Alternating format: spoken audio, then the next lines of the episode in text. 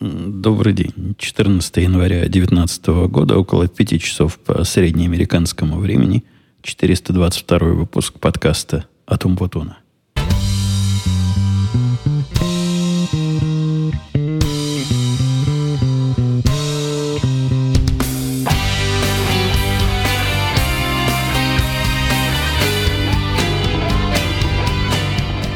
Я, я, несмотря на то, что тут далеко на чужбине, которой радости двухнедельного отпуска, я слыхал, у вас там, там, где большинство моих слушателей сконцентрировано, там принято двухнедельный отпуск на Новый год. И по слухам, но это исключительно злые языки. Добрые такого не скажут. А, а злые языки говорят, что все две недели надо пить. Такая русская традиция. А если не пить, то грызть водку, ну, поскольку она в холодной северной стороне, естественно, заморожены. Поэтому я не стал вас утомлять своим подкастом. Но если серьезно говоря, то у меня были, была причина настолько уважительная, что она даже в тему подкаста этого попала. На ровном месте примерно, да что там примерно, точно в пятницу. Вот в ту пятницу, которая была не в прошлый раз, да, в прошлый раз. А сегодня какой день недели? Дайте я посмотрю. Как-то я в неделях запутался. Сегодня понедельник. Значит, не, не в эту ближайшую пятницу, а та, которая была более чем неделю назад, как-то у меня начал болеть зуб. Причем такой зуб никогда не болел, и вот опять. Такая легкая была боль, даже не боль, а неприятные ощущения. Я решил, ну, как, как начал, а так и пройдет. Я, конечно, ошибся. Оказалось, что такие части только в одну сторону могут двигаться. В сторону ухудшения, а в сторону улучшения сами никак. В результате в пятницу, когда всякие обезболивающие помогли, и я как-то спокойно спал, в субботу и воскресенье уже такой малины не было. В принципе, даже в понедельник я еще раздумывал. Может, рассосется. Но стало понятно в понедельник вечером, когда я провел не вечером, ночью, бессонную, относительно бессонную ночь, надо таки идти. Надо, ну надо, так надо. Я, как и, наверное, большинство всех моих слушателей, походы к дантисту люблю, прямо скажем, не очень, а особенно детские травмы э, из советского прошлого. Я тут рассказывал не раз, когда меня лечили. Ну, наверное, люди моего поколения помнят, как лечили на нашей, нашей советской родине. Замечательно когда в меня и, и это бревно, не бревно, дрель уронили, и потом пытались из меня ее достать, и, когда обезболивание было каким-то шиком непонятным, доступным очень редко и далеко не всем. Э, в общем, впечатление у меня от этого, от этого всего процесса до сих пор остались так себе. Ну, и мое самое сильное, э, самое яркое, чуть ли не единственное воспоминание меня до семилетнего, это когда мне вырывает какой-то нерв из какого-то зуба. Откуда, казалось бы, нервы в зубах у детей? Там же вроде молочные, без нервов. Но нашли, что вырвать. Настолько нашли, что я запомнил это на следующие 40 лет.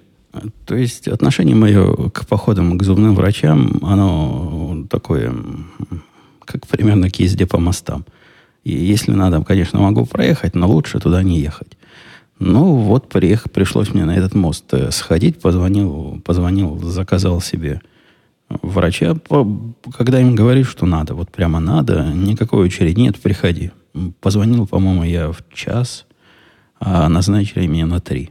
Пришел к трем часам, сел, а как-то мне уже не болит. Я перед тем, как к ним прийти, э, выпил обезболивающего, ну, обычного вот этого э, ибупрофена, который тут по-местному как-то называется – и нормально сижу себе, думаю, может, зря пришел, зачем пришел, что буду отвечать. Тут приходит э, чувак. И то, что чувак, этот врач, я понял только по форме одежды. У них там разница. Врачи ходят в белых халатах, а другой низкоуровневый персонал в черных халатах. Ну, чтобы случайно не перепутал, и вдруг ассистента или какого-нибудь э, гигиениста не назвал доктором. Хотя я не уверен, надо ли докторами называть дентистов. Они вроде как не настоящие доктора. Не знаю, я их никак не называю. Они обычно по имени представляются. Пришел пацаненок. Даже не пацан, а пацаненок. На вид, как моя дочка, которая 17 лет, наверняка ему больше. Просто он очень молодо выглядит, очень молодо себя ведет и очень неуверенный в себе врач. Я не уверен, уверенность это или нет. Возможно, это такая новая школа молодых врачей, вот таких учат. Но вот этот специалист оставляет на усмотрение клиента решительно все. А это какой-то апофигей. Апофигеоз концепции клиент всегда прав, и за, ваш, за ваши деньги любые капризы. Прежде всего, выяснение, какой именно зуб болит, тоже сама по себе проблема непростая, потому что, ну, я знаю, что где-то там справа болит, скорее всего, внизу, но когда оно болит, вы понимаете, трудно локализовать источник. Я примерно локализовал, говорю, вот, скорее всего, последний зуб. 32-й по номеру оказался. Это я уже потом узнал. А, как-то как прохудился, и он там смотрел, проверял, шатал, стучал. Потом неуверенно сказал, пожалуй, я, говорит, с вашим диагнозом соглашусь, хотя не полностью. Что значит не полностью? Не 32-й, 31-й. Он говорит, нет, я не могу быть на 100% уверен. Но тут во мне человек с, с точными знаниями точных наук сразу вскочил. Я говорю, а насколько можете быть уверены? Хотя бы на 70? Говорит, нет, нет, я про проценты сказать не могу. Могу только сказать, что не на 100%, но, скорее всего, ваш диагноз правильный. Ну ладно, подумал я. Ставлю сам себе диагнозы. Спрашиваю ему, ну и что, что будем делать-то? Он говорит, как хорошо, что вы спросили, какой хороший вопрос. И начал рассказывать, какие у меня есть варианты. Разложил как карты эти варианты. В принципе, первый вариант удалить, поскольку зуб мудрости ну, как был молч... по поведению по умолчанию. Потом вариант – полечить, потом вариант на это дело коронку поставить, потом вариант еще чего-то. Много всяких вариантов. И смотрит на меня ожидающий, что я сейчас побегу и выберу вариант. Я в ответ э, спросил его профессиональное мнение. На что получил, опять же, пристраннейший ответ, мол, да, у него есть, но он пока его придержит, потому что не хочет давить на, на меня, и чтобы я сам решение выбрал. В конце концов, мне удалось и при этом он разговаривает очень много. Это не то, что его разговаривать трудно. Он разговаривает, он все это обсуждает, но от э, предложения решений, стратегии или тактики лечения всячески открещивается. Возможно, это специфика этого конкретного врача, повторяюсь, но такого странной свободы выбора я, пожалуй, не видал ни в каких медицинских учреждениях, да, собственно, ни в каких учреждениях, где предоставляют какие-то услуги. Но ведь ты специалист, ты, ты же учился на специалиста там 7 лет, а не я. Почему я должен выбирать? Дай мне варианты, расскажи, какой из них предпочтительный, почему, и какие проблемы у другого варианта, если есть альтернативный вариант и так далее. Все это мне пришлось наводящими вопросами. Практически интервью проводил. Вот очень похожее впечатление, когда проводишь интервью э, человеку, который говорит много, но по делу из него достать конкретики трудно. Выяснилось, что, в общем, нет никаких вариантов. Лечить это абсолютно бессмысленно. Во-первых, далеко. В-третьих, во-вторых, во-вторых, этот зуб вообще не рабочий, зуб мудрости. Там еще, оказывается, и канал какой-то кривой, косой. И стоит это будет дорого, и все это бессмысленно, потому что никому не надо. И вообще так люди не делают. Это он не сам сказал, это я из него клещами вытянул, и в принципе он согласился, что да, выбранный мной вариант по удалению – это самый правильный вариант. Но, к сожалению, он не может мне сейчас обслужить, потому что мы с ним так долго разговаривали, что у него уже другой пациент. Но вот если я посижу в коридорчике, если с этим пациентом все быстро, то он меня тут же и обслужит. После минут 15 сидения в коридорчике, видимо, проблема быстро-не быстро решилась, не в мою пользу. Вышел, сказал, нет, сегодня никак не можем, тут у меня запущенный случай. Надо, надо будет долго работать э, с другим пациентом, поэтому вот, запишитесь. Подхожу записываться, мне говорят, о, говорят, у нас есть э, через 4 дня, тут как раз у вашего лечащего врача местечко есть. А тот, который лечащий, это не вот этот пацан. У меня есть нормальный Раньше был нормальный мужик, а теперь его заменила нормальная, такая серьезная, солидная тетка, которая глупости не спрашивает, сама знает, как меня лечить. Конечно, советуется, конечно, все объясняет, но не переносит на меня э, тяжести профессионального выбора. Я говорю, не-не, ну как, как, четыре дня я не проживу, у меня и, и столько обезболивающих нет. Давайте-ка прямо сейчас, ну, завтра в крайнем случае. В результате назначили мне завтра, но э, обрадовали, говорят, ну, вы знаете, завтра мы вам можем, вот есть у нас врач, но, к сожалению, это будет не тот, который вас осматривал. Вы это переживете. Я, как вы понимаете, с радостью пережил, потому что как такой нерешительный доктор будет мне зуб вырывать? Вы представляете этот процесс? Он меня будет в процессе вырывания вопросы задавать, куда щипцы ставить. Порадовался я. В принципе, оказалось, порадовался э, слишком быстро. Потому что, придя на следующий день к 10 утра, обнаружил еще одного молодого. Но молодой, но шустрый. Не такой, как этот. Этот и по виду на мою девочку похож, то есть младше своего возраста выглядит заметно. А этот молодой, но такой борзый. Лишних вопросов не задавал, хотя всю правильную информацию рассказал, всячески успокаивать пытался. Не знаю, я, по-моему, спокойно сидел и в панику не бросался, и на стекла не, не кидался с криками «Ай-яй-яй, не могу больше». Не, они меня успокаивали, он и медсестра, сейчас все быстренько, это практически как молочный зуб. Ну и, в общем, вся процедура прошла, как обычно проходят такие процедуры. Меня даже спросили, это первый раз за все время, что я к ним ходил, не, не хочу ли я полностью усыпиться на время этой процедуры.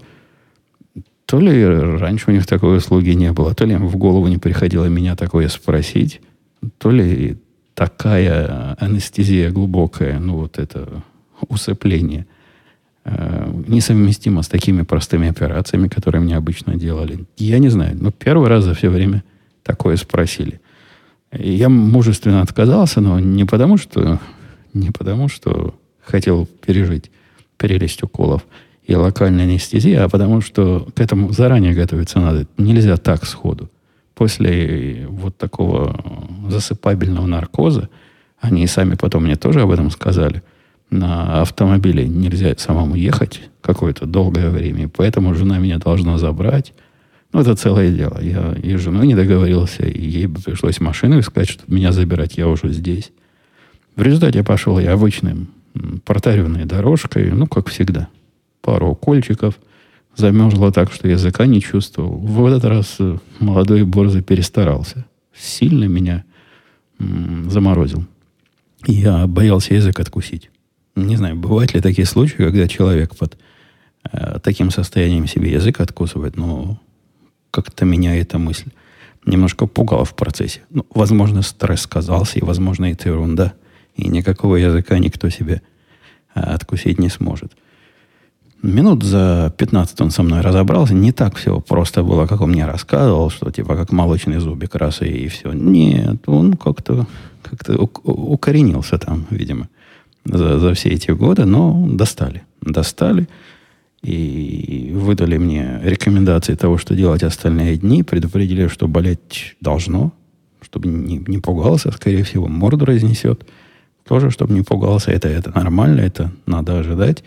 Ничего такого жуткого не было. Морда моя осталась ну, в таком же прекрасном виде, как и была до процедуры. Однако никакой, ни о каких подкастах в это время, практически с, с, с когда это там был, со среды, и вот сегодня уже понедельник, ну вот э, в радио Ти, когда я выступал, это был, наверное, в субботу – практически на грани. Мне разговаривать было трудно, и в, конце я там уже старался побольше молчать, чем говорить, а там хотя бы есть время отойти, принять обезболивающее, пополоскать чего-то как-то как-то, как-то расслабиться. Здесь же у меня такого шанса нет. Здесь же я один против вас всех. Не против, со всеми вами всеми.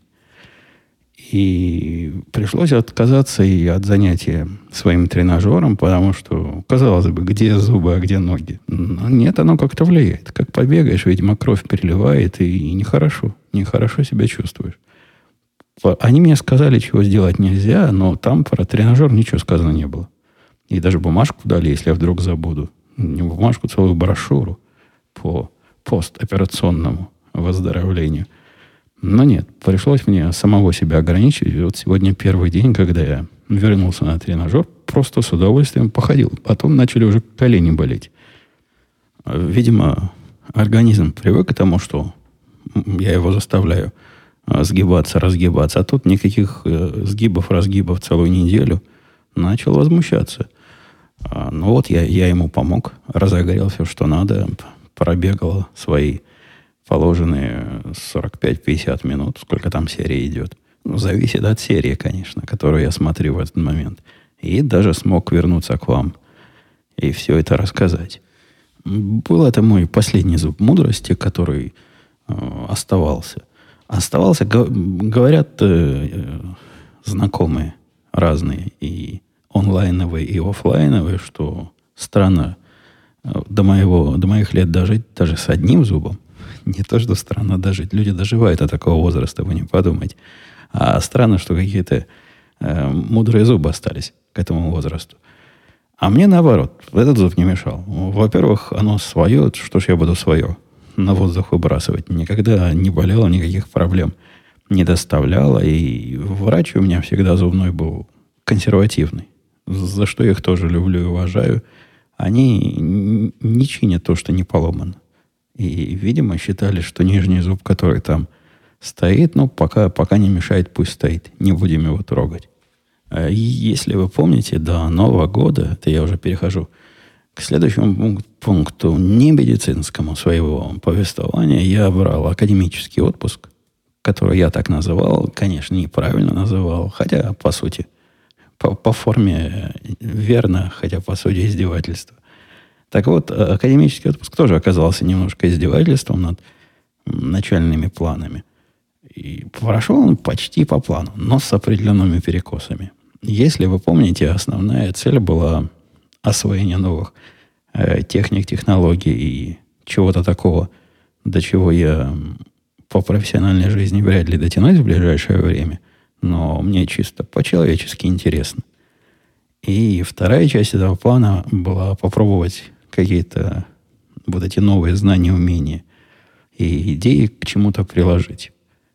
Произошел перекос. То есть я в одну из тем глубоко погрузился и сразу начал ее так прилагать, прилагать, что практически, практически и прилагал большую часть времени. Но это тоже в каком-то смысле самообразование, которому я свой отпуск посвятил. Однако оно вышло сильным практическим креном. Я не жалею, что так получилось. Ну, как получилось, так получилось. Зато э, много чего интересного для себя в практическом плане открыл. Хотя, конечно, в теоретическом мог бы подкрывать побольше. Когда жена смотрела на мой отпуск, она справедливо сказала, что что за отпуск такой, ты работаешь больше, чем в обычные дни. На что я сказал, нет, это совсем не то же самое. Не то же самое, потому что смена области применения своих знаний, это ну, чуть ли не лучший отдых для меня. Это раз. А во-вторых, заметь, говорил я жене, я работаю не у себя в студии. То есть я у себя в студии работаю, но не, на, не за стационарным местом, не за большим компьютером, а за лаптопом. Для меня работа за лаптопом это в основном на, на себя и на какие-то свои цели, а работа за большим монитором, за большими двумя мониторами, за стационарным компьютером. Вот такой момент переключения. Вот я включаюсь в рабочую среду, и я впрягаюсь в свой блок и начинаю на своем станке точать свою гайку. Ну вот все локальные гайки, свои собственные гайки я точал на лаптопе, и это создавало впечатление того, что ну, действительно отпуск. С утра сел за лаптоп, вечером встал за лап, с лаптопа и за весь целый день не подошел к большому компьютеру. Ну, как же это еще назвать, как не отпуском? А в Новый год по делам рабочим зашли мы сразу с двумя а, центральными, я бы даже сказал, центровыми проектами. Поначалу хотел я это определить как полтора, но нет, два, два больших э, невообразимых. Невообразимы они по разным причинам. То есть вообразить-то результат можно, хотя как до результата мы дойдем, пока понять трудно. Вот эта цепочка промежуточная от идеи до реализации пока покрыта густым туманом. А один из этих проектов, он, опять невообразимое слово, просто лезет с поразительно неадекватным количеством данных. Один из этих проектов настолько странный, настолько выбивается из колеи, даже для меня, который работает в принципе с большим количеством данных, с данными, которые исчисляются миллиардами. А вот этот новый, он на фоне моих миллиардов ежедневных, он просто, просто велик. Самое обидное в этом проекте, что миллиарды эти никому там не нужны. Меня это больше всего возмущает вот в моих миллиардных обработках. То есть сейчас я, обрабатывая миллиарды, понимаю, что ну ладно, из этих э, 4 миллиардов, что я обработал, наверное, 300 миллионов действительно так плюс-минус в среднем в день кому-то, видимо, нужны. Не такой плохой выход. Одна десятая, согласитесь. А, на, на 90% шлака, 10% полезного чего-то. Нормальный выход. С таким я могу жить. Однако, если этот процент уменьшить до менее 1%, то возникает ощущение, что что-то тут не так. И что-то надо в консерватории поправить. И как-то все это странно. А суть этого проекта в том, что нам необходимо будет пропустить через себя – огромное количество таких очень низкоуровневых данных и из них сделать более высокоуровневые, чтобы на основании всего вот этого получился абсолютно ерундовый продукт, который считает э, сомнительную статистику, но эту сомнительную статистику сейчас стал регулятор сильно требовать. Он и раньше ее требовал, однако всегда была цена этой статистики, соответственно, ее сомнительности. Ну, то есть все знали, что есть такой вид статистики, который каждый должен посчитать. И настолько не считали эту статистику чем-то серьезным, да и в принципе серьезным продуктом, что фирмы типа нашей, ну, тут таких три, наверное, на страну, почти все давали его в подарок. То есть, если ты покупаешь какие-то другие продукты, то, ну, вот этот получай в подарок. Мы тебе эту статистику безвозмездно, то есть даром посчитаем. Никогда она бизнесом не считалась. Была одна безумная фирма в давние времена, которая решила из этого сделать бизнес. Ее хватило, по-моему, на полгода, пока э, деньги закончились. И оказалось, что такая статистика в виде продукта расширенного интересует ровно ноль заказчиков. 0,0. Так вот, теперь регулятор абсолютно все поменял. Статистика это называется так же, как и раньше, однако суть там совсем другая. Продукт совсем другой. Требования к нему настолько э, друг, не другие, даже настолько широки и настолько... Это похоже, вы знаете, как в некоторых штатах запрещены э, наказания, которые можно посчитать необычными или чрезвычайно жестокими. Вот эта регуляция выглядит как необычная и чрезвычайно жестокая. Как для тех, с кого не требуют, так и тех, кому ее, собственно, разрабатывать надо. Для пользователя она, наверное, нормально выглядит. Однако это почти на уровне. Вот мы хотим, чтобы было так, чтобы все были богатые, здоровые и красивые, а вы уж как-нибудь это со своей стороны придумайте. Из того, что мы видим пока, это требует невероятных расходов, невероятных усилий. Цена этого продукта от того, что он раньше был нулевой цены для заказчика, теперь станет, наверное, одним из самых дорогих продуктов вот в этой компании анализов и статистик – Пока мы прощупываем рынок э, с точки зрения, а готовы ли люди за это платить. Поскольку кроме нас не похоже, что кто-то вообще за это возьмется. И непонятно, что с этой, с этой регуляцией будет, если никто ее не сделает. Видимо, нам придется. Ну, похоже, что таки придется. Ну, то есть настолько похоже, что я уже, я уже этот проект начал. Пока пытаюсь его оставлять в режиме дневного сна. То есть я не знаю, как к нему подходить. Но днем поспишь, в голову какая-то умная мысль придет. Несколько раз уже спал над этим проектом, пока всех проблем во сне решить не удалось. Ну, а второй, он, он совсем вообразимый. То есть там все понятно. Все понятно, что делать. Я понимаю буквально от самого начала до самого конца. Я руками показываю. Вы не видите? Руками. Вот начало показал, вот конец. Все, а, все понятно. Однако есть высокое давление бизнеса, который требует э, необычного. Опять же, необычного потребовал. Э, говорят, скажи, говорят, Умпутон, сколько времени возьмет тебе и твоей команде, Тимуру, и его команде сделать этот проект? Поначалу я ну, вы знаете, я как к срокам отношусь. Я сразу заявил, что для того, чтобы дать такой диагноз, необходимо сначала провести операцию. То То есть, знаете, у, у хаоса были специальные операции, когда человека разрезают, чтобы посмотреть, что внутри не так, а потом будет понятно, как лечить. И вот после операции я плюс-минус могу сказать с точностью до 50% ошибки, погрешности.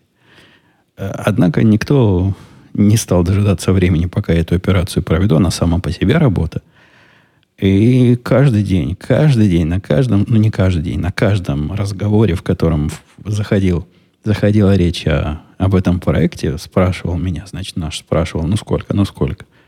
Говорю ему в конце концов, ну ладно, полгода. Полгода устраивает? Он говорит, устраивает. Я думал, больше будет. Если за полгода сделаем, то, то я буду рад. Ну, замечательно. Полгода. Это совершенно из потолка взятая цифра. Я просто прикинул, ну, явно его за неделю не сделать, за день не сделать. За две недели очень маловероятно. Дальше уже трудно загадывать вот с такой точностью в неделе или в месяце. За три месяца, э, черт его знает. Может быть, а может быть и нет. За шесть месяцев, ну, тоже черт его знает, но поскольку шесть месяцев это где-то далеко в будущем, посмотрим, что будет через шесть месяцев, и вполне можно – Шесть месяцев говорить как ответ, когда с тебя не слезают и требуют хоть какого-то ответа. На, на проект, который выглядит большим, относительно большим. Ну, казалось бы, 6 месяцев все успокоились. Тут приходит наш, говорит, а, а нельзя ли его за 3 сделать? Буквально через день после того, как он радовался, 6 месяцев, нельзя ли за 3? На что мне пришлось сказать, что если даже ты меня каждый день будешь спрашивать, нельзя ли его за 3, ничего в, этом, в этой вселенной не поменяется. Вот он за сколько сделается, за столько и сделается. Я предполагал раньше, что за 6, а может и за 9, а может и за 12. Как пойдет. Да и всех требований мы, как обычно, не знаем. Хотя в этом проекте мы удивительно много знаем, и, наверное, процентов 80 требований нам уже известны, и даже процентов на 50 мы понимаем, что будем писать. Это уникальная ситуация в моей области, когда знаешь так много – Поэтому мой, возможно, полугодичный прогноз окажется близким к реальности. Хотя, если я попаду в прогноз, это будет не от того, что я так хорошо могу прогнозировать. Никто не может прогнозировать не так хорошо, никак. Нету такого искусства в нашей профессии. А будет везение, совпадение. Вот если совпадет, то совпадет, а если нет, то посмотрим. По поводу прошедшего Нового года мне рассказывать особо нечего. Да как у всех там, оливье, селедка под шубой, Наполеон, э, любимый, любимый мною. Ну, то есть, как жена говорит, она меня этим тортом в свое время захомутала. Торт э, неполиткорректный в Америке, который называется «От чего тут с песни слов не выбросишь? Поцелуй негра». Да, так и называется. Поцелуй афроамериканца. И, и все, что положено. Приходил мальчик с семьей, со всей с целой одной женой.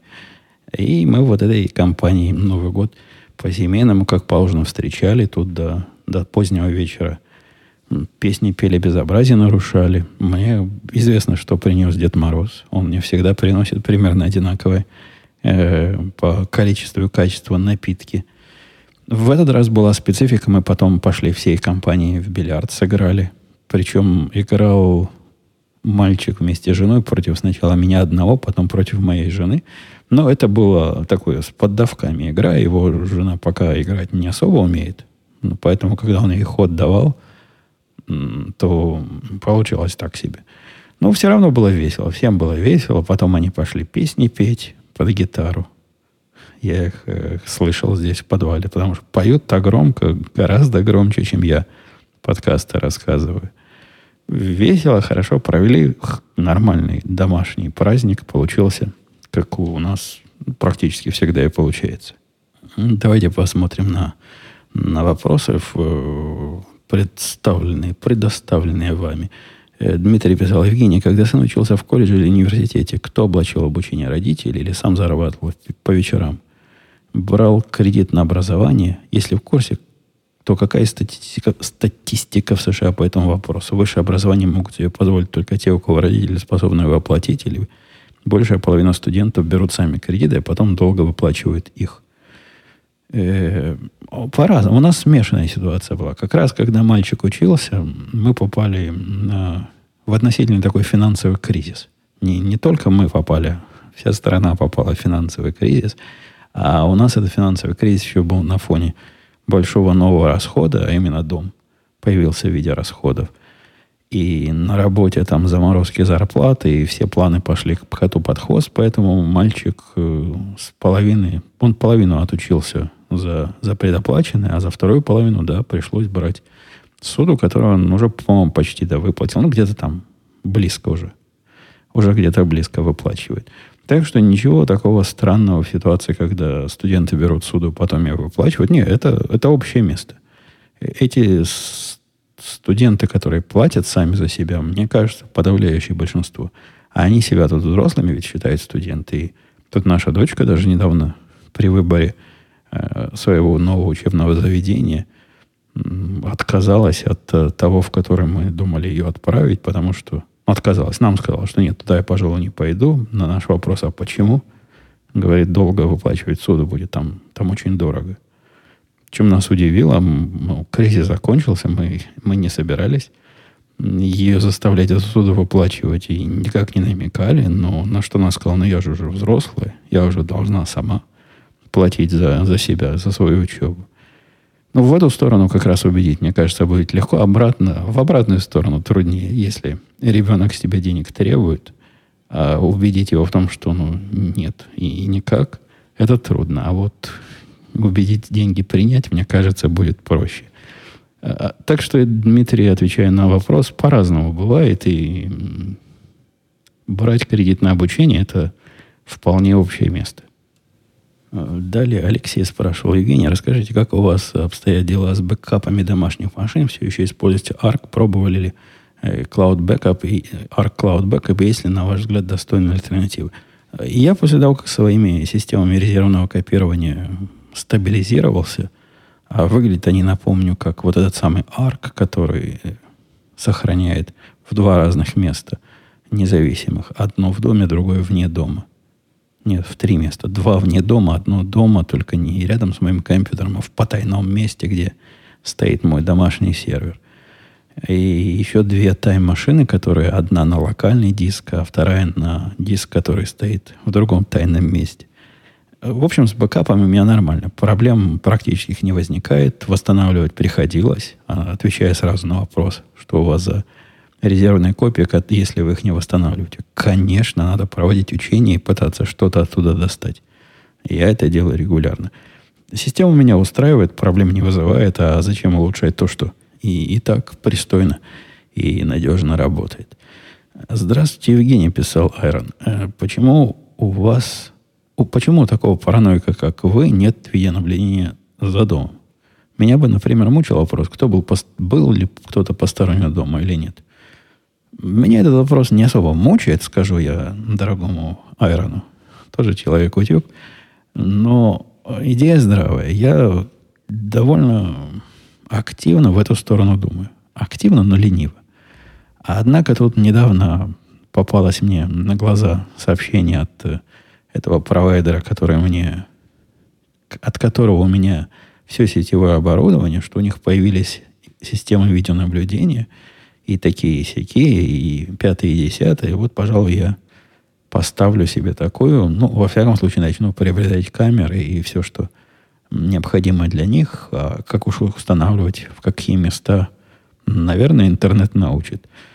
Скорее всего, надо перед входом поставить на, на уровне разных дверей, возможно, э, возле окон моей третьей на студии, чтобы смотреть, не лезет ли кто в подвал. Хотя у меня тут подвальные окна такими решетками серьезными перекрыты. Я, по-моему, про решетки рассказывал, как мы их покупали. Оказался какой-то дефицитный продукт. Он чудовищно долго шел, его не было ни в каких ближайших магазинах, чуть ли не по нашему заказу делали. Суть решеток была не, не защитная, чтобы никто ко мне не залез. Хотя в этом тоже большой плюс.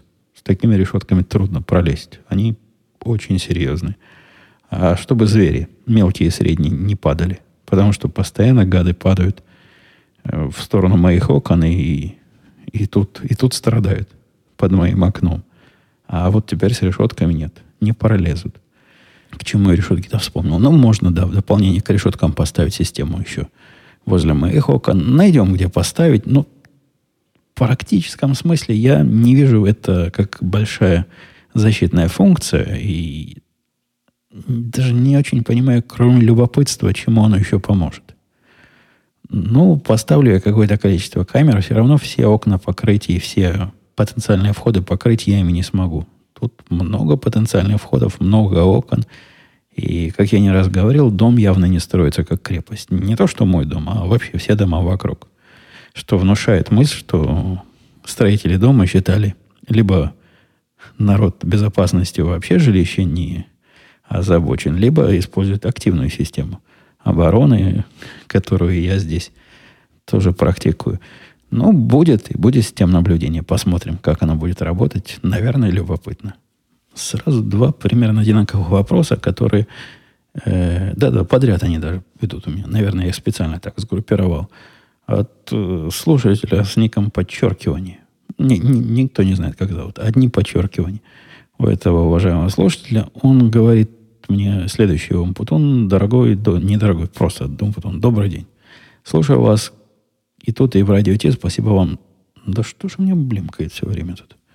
Вы, вы не обращайте внимания. Я даже не уверен, какую часть я забыл блимкалки отключить. Вот какую-то еще отключу.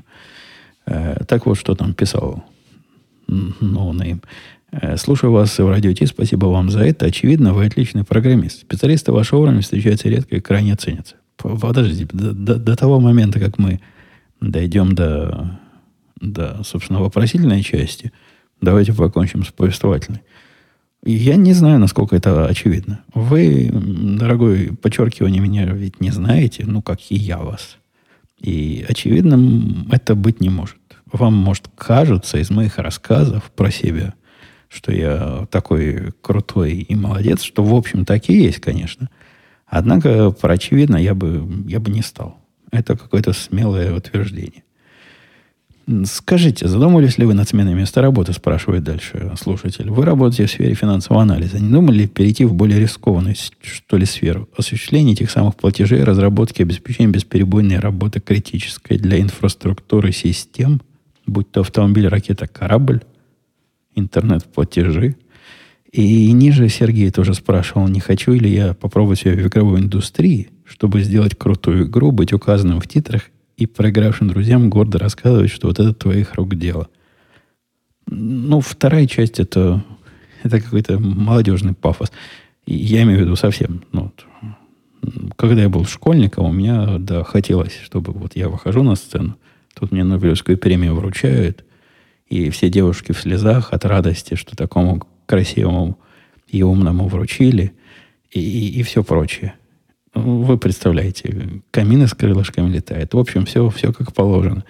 Нет, я таки, такой формы чистолюбия не, не страдаю, и мне совсем-совсем не важно, как, что какие-то мои друзья будут играть в мою игру, и потом в титрах, которые, понятно, никто не читает никогда, увидят мое, э, мое, мой автограф. Нет, совсем, совсем меня эта мысль не продвигает на смену работы. Что же касается вопроса слушателя с подчеркиванием, ну, возможно, для неспециалиста трудно понять, что может быть э, продвинутого в той или иной области. И предложения, которые он высказывает в виде более рискованных областей, рискованных в каком смысле? В смысле более ответственных, видимо, областей, я, сказ, я бы сказал – ну, я занимаюсь много чем тут. Я про некоторые из тем, которыми я занимаюсь, просто даже упоминать не могу э, до такого уровня, чтобы какое-то представление получили. Но даже те области, которые я упоминаю, поверьте мне, в профессиональной точке зрения более чем э, продвинутые. Просто более чем. И нет, никакой причины полагать, что я занимаюсь ерундой, а стоит мне ракеты в космос запускать. Нет, я ракеты я уже запускал, но и вовсе не считаю, что моя текущая работа как-то проще или, или, или менее ответственная, или менее продвинутая, или проблемы, которые решаю технически, несравненно более простые, чем те другие проблемы. Ничего подобного. Это наблюдение со стороны. Если посмотреть со стороны, может показаться, что А я не знаю, что может показаться. Я даже не очень представляю, как люди, дающие подобного рода рекомендации, себе представляют. Вот э, как отличный программист в осуществлении платежей себя проявит, если, если ему дать возможность, а в области финансового анализа он, значит, загибается. Мне эта логика не очень понятна. Богдан написал, Евгений, спасибо за отличный подкаст. Вопрос в сторону работы. Есть ли у вас в команде тот самый архитектор системы? Или за разные куски отвечают разные люди? Посоветуйте, посоветуйте стоящий гроссбух по этой проблематике или что читали в свое время. Да я не помню, что читал. Я читал много, я давно тут сижу, давно живу. Ну, конечно, есть у нас тот самый архитектор. Вот сейчас вы его и слушаете.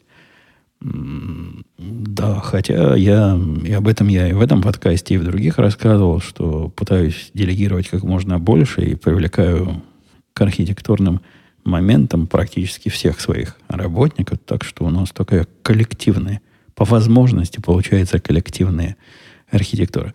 Василий спрашивал, э, да, спрашивал по поводу зарплаты. Часто говорят, что в Америке двое людей, работающих над одним проектом, могут получать вдвое отличающую зарплату. Где часто говорят, Василий? Где вы такое прочитали? Кто вам такое часто говорит? Я ведь такое часто не говорю. Вы меня слушаете, а не те, кто часто говорит. И не обязательно пропорциональная производительность. С другой стороны, говорят, что если где-то зачистил, дают вдвое больше, то надо еще хорошо подумать, а надо ли они, надо ли оно. Какова будет компания, лучше с умным потерять, чем с дураком найти. И того понятно, что 60 еще мало, а 100 уже достаточно, чтобы не думать о деньгах, а до какой степени думать. Как-то у него тут много вопросов.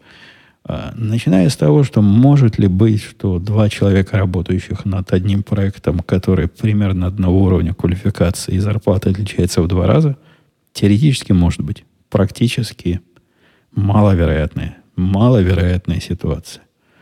Э, а уж предполагать, что она часто происходит, это определенная иллюзия. По поводу того, что где-то, если много зарплаты дают, то какая-то собака зарыта, тоже от разного зависит. Бывает и зарыто, бывает и не зарыто. Надо на место смотреть, на остальные условия. Тут никакого общего ответа дать невозможно. С какой суммы дальше, спрашивал, он станет э, проблем больше, чем денег? не знаю, от того, что денег больше, проблем больше становится, есть какая-то корреляция, ну, наверное, да, станет проблема. Хочу ли я купить вот эту машину или вот эту машину? Раньше этой проблемы не было. Денег хватало только на одну. Ну, нам бы всем такие проблемы. Кстати, если время тратить деньги у программиста, спрашивает он третьей частью. Василий как-то много вопросов в один комментарий. Вы, это я не в упрек, Василий, вы слушатели, дорогие мои, старайтесь концентрированно к одному вопросу подойти. Потому что мне не просто отвечать на множественные, на такие э, форкнутые вопросы с, множе... с несколькими вариантами, куда можно пойти. Э, так вот, если у программиста тратить деньги, ну, во-первых, у программиста есть семья. И семья найдет время и, и место, где эти деньги потратить. Во-вторых, программисту в этом деле помогают современные технологии – онлайн-магазины прямо сильно эту проблему решают. Вот есть пару сайтиков, в которых я могу зайти, и, и нет проблем. И вот потратить сколько угодно. Было бы что тратить.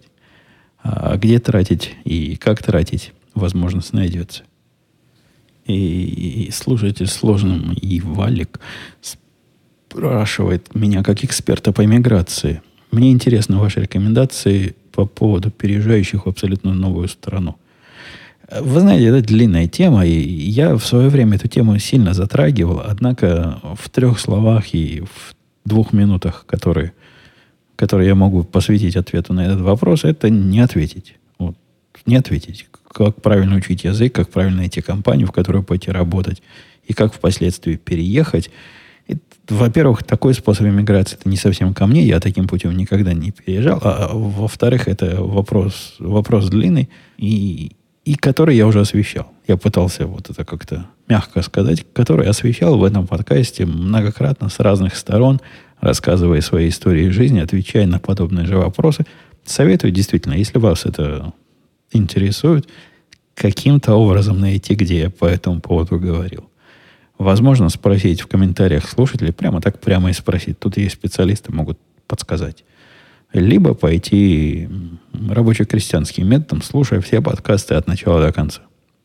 Люди говорят, что такое бывает, и так некоторые делают, и даже есть выжившие после этого сомнительного эксперимента.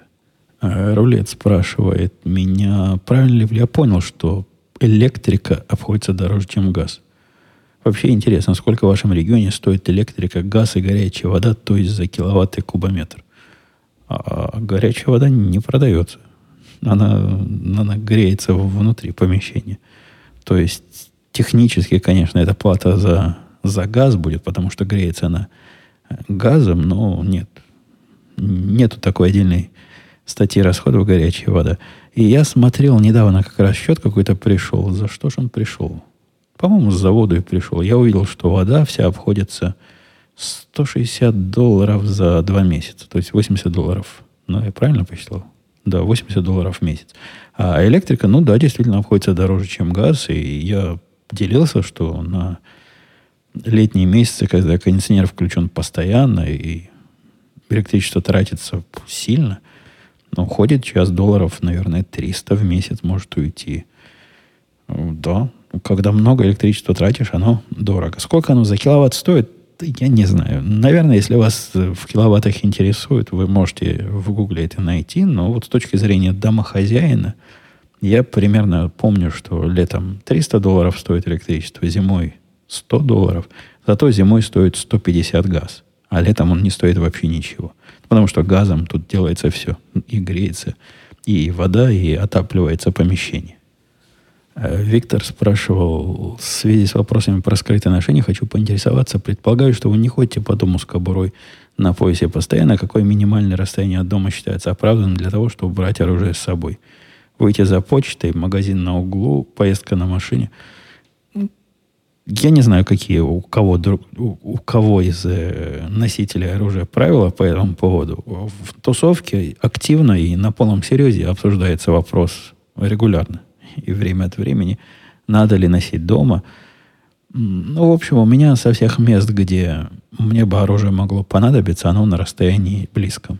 Где я с вами сейчас, сейчас сижу, у меня сейф стоит э, быстрого открытия, в котором и оружие для носки лежит мое, ну, а над ним стоит сейф, в котором более другое оружие. В спальне тоже есть такое место. Ну и во всех э, остальных, э, на всех остальных уровнях у меня есть быстрого доступа. Хотя, конечно, оно не такое быстрое, как на себе, однако э, я ожидаю, рассчитываю на то, что система раннего предупреждения даст мне пару секунд на, на реакцию, а там уже будет гонка между мной к оружию и злодеям, который вдруг захотел в течение светлого дня ворваться и обидеть меня. А по поводу, когда, когда начинается носка, с какого момента, ну нет, я не выхожу за почтой вооруженный до зубов, нет. А если дальше, чем за почтой, то да. Вот где-то с этого момента. Если я сажусь в магазин пешком, у нас сходить невозможно, у нас нет магазина в пешей доступности. Да и вообще в нашей деревне – жить так, чтобы были магазины в пешей доступности, это очень трудно найти такое место. Ко всему надо ехать куда-то и зачем-то. Недалеко, но ехать. Если я в машину сажусь туда, там я уже вооружен. И нет, совсем не опасен. Вооруженный и, и тихий я сижу у себя в машине и никого не трогаю. Юрий э, читал книгу, где описывались события расстрела детей одноклассниками – одноклассникам вспомнил ваши доводы, что плохие парни оружие себе могут найти, почему бы не дать возможность защититься мирным гражданам тоже? Ну, да, это нормальный довод. С этим доводом абсолютно согласен. Замечательно, Юрий. Но ведь дети, они же неплохие парни. Вряд ли покупают оружие на черном, черном рынке. Вероятно, просто воруют из сейфа родителей. Так если бы у родителей не было оружия, то и вероятность таких школьных расстрелов стремилась бы к нулю. Возможно. Э, вот этих конкретных школьных расстрелов, которые из ворованного оружия, наверное, уменьшилась. Однако вероятность, вот этот последний или предпоследний чувак, который пытался э, бомбу тоже взорвать, ну, по этой логике необходимо как-то детей от интернета полностью ограничить, чтобы они не ходили в те места, где их могут научить делать бомбы. А еще лучше не учить читать, а то они такое научится, такому, такому научится. Это раз. С другой стороны, есть масса опасных вещей, которыми дети могут навредить своим, своим одноклассникам. И предполагать, что оружие является вот тем самым фактором, который из-за доступности делает из нормального подростка убийцу, мне не видится эта логика здоровой и реалистичной. Я себе могу вполне представить, что вместо, вместо пистолета отца он мог взять э, спички матери и нанести не меньше вреда. Я сильно сомневаюсь, что э, ограничение доступа к пассивным объектам это способ решения проблемы безопасности. Это похоже, мне это похоже на инстинктивный такой атовистический страх перед оружием. И вот та самая придумка, или это почти на уровне религии. Э, догадка о том, что оружие рядом с нормальным человеком делает его сразу ненормальным. Вячеслав задал тут длинный вопрос, э, но по сути его вопрос, он перечисляет, какой у него опыт есть, и чем он занимается, и кем он хочет стать когда вырастет, какую он работу хочет найти, спрашивает он, по сути, простой вопрос для серьезных компаний. Не шаражек. Обязательно нужен диплом или сертификаты по окончании курсов. Ну, смотри, Вячеслав, который этот вопрос задавал. Ну, во-первых, что такое шарашка и не шарашка? Это я, я по этому определению в шарашке работаю. С какого момента начинается серьезная компания? Это уже первый сомнительный такой момент, который я не могу правильно для себя перевести.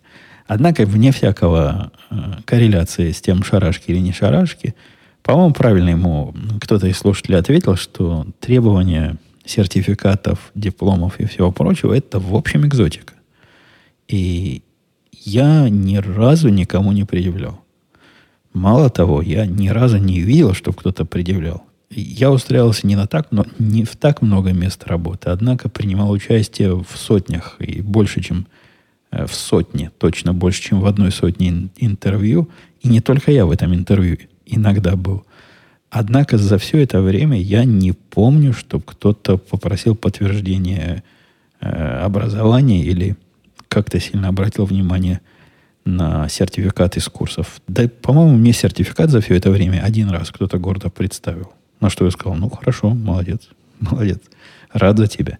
Не, не является из моего опыта. Возможно, есть такие рынки, где все сертифицировано, и где без сертификата никуда, но из моего опыта на тех рынках труда, где я либо сам себя представлял, либо принимал на работу людей, это не является вообще никаким фактором. Не то, что решающим, а просто вообще никаким.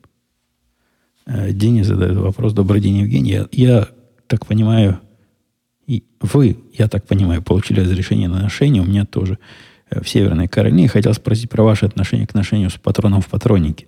Слышал, что многие говорят, что некомфорт ношения связан с недостатком тренировок, но мой внутренний параноик не хочет доверять производителям оружия. Особенно с учетом количества отзывов по браку в последнее время. Было бы здорово услышать ваше мнение – это не, не такой э, простой вопрос, как кажется, и, даже согласия в этом вопросу в, в комьюнити, вот в тусовке, те, кто оружие носит, нет, хотя есть общее место и общее мнение о том, что современному оружию можно и нужно доверять. Современное оружие не выстрелит само по себе, не встанет ночью и не пойдет убивать несчастных детей, и также э, оно не, нажмет на курок само. Однако оно может выпасть, и это факт.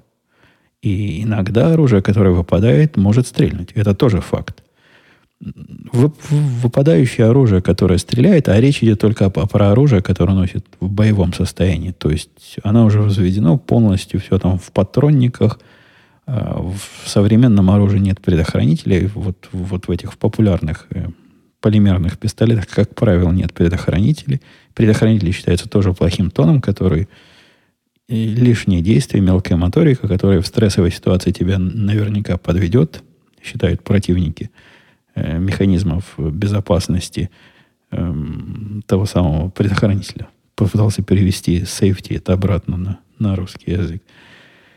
И Да, может всякое случиться. Однако на практике случаев, когда люди стреляют в себя из-за технических проблем с оружием, и вот это является причиной, по-моему, несравненно, то есть порядками отличается э, количество случаев, когда это вина самого человека.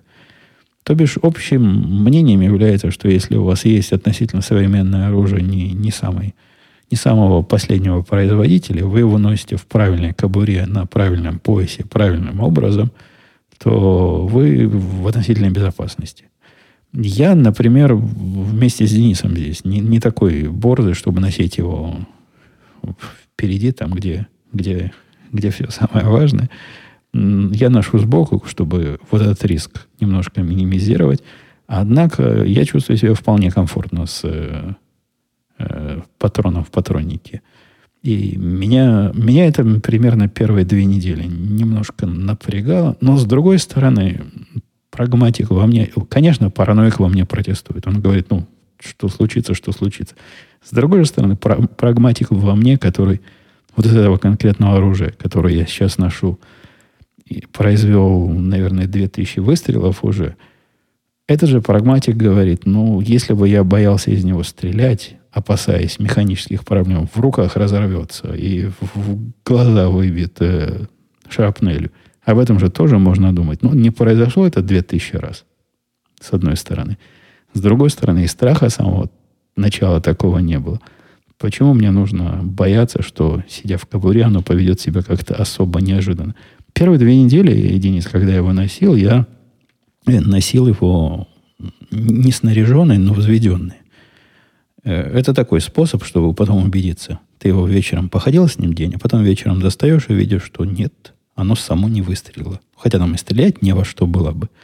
Но идея понятна. То есть курок был заведен, он так и остался взведенным. Вот эта пружинка, вот этот страйкер так и остался э, в напряженном состоянии, и ничего само не произошло такого рода экспериментирование, наверное, помогает. Хотя я вовсе не отметаю вариант оружия с, с предохранителями. Возможно, это, возможно, это вполне нормально. И очень может быть, что можно натренировать и себя автоматическому сниманию э, этого предохранителя. И если оно добавляет вам какое-то состояние спокойствия, то ради бога. Конечно. Конечно, можно, и ничего в этом такого страшного нет. Носить его совсем не взведенными, я не знаю. Я не очень понимаю практические применения. Вот и зачем его. Не скажу, что его в этом случае совсем уж не, не для чего носить. Например, ты спасаешься от кучи хулиганов, убегаешь и где-то залегаешь. Вот для такого сценария, возможно, у тебя будет секунда-другая, чтобы его перевести в боевое состояние. Однако я с трудом вижу, для каких случаев оно будет эффективно, если оно не готово к применению прямо сразу и, и сейчас. Э, ну что, на этом, по-моему, все вопросы, которые у меня тут были, завершены. Я опять пересидел свои 45 минут, а по моему грязному времени 58 минут уже прошло. Пора, пора заканчивать. Я вернулся. Вернулся в регулярный в регулярный свой день. Это понедельник. Я постараюсь из него особо не вылезать. Конечно, если вдруг пятый зуб мудрости не вырастет на каком-то странном месте и поломает нам опять все расписание. А так, по умолчанию, мы встретимся на следующей неделе, как обычно. Все, пока. Услышимся.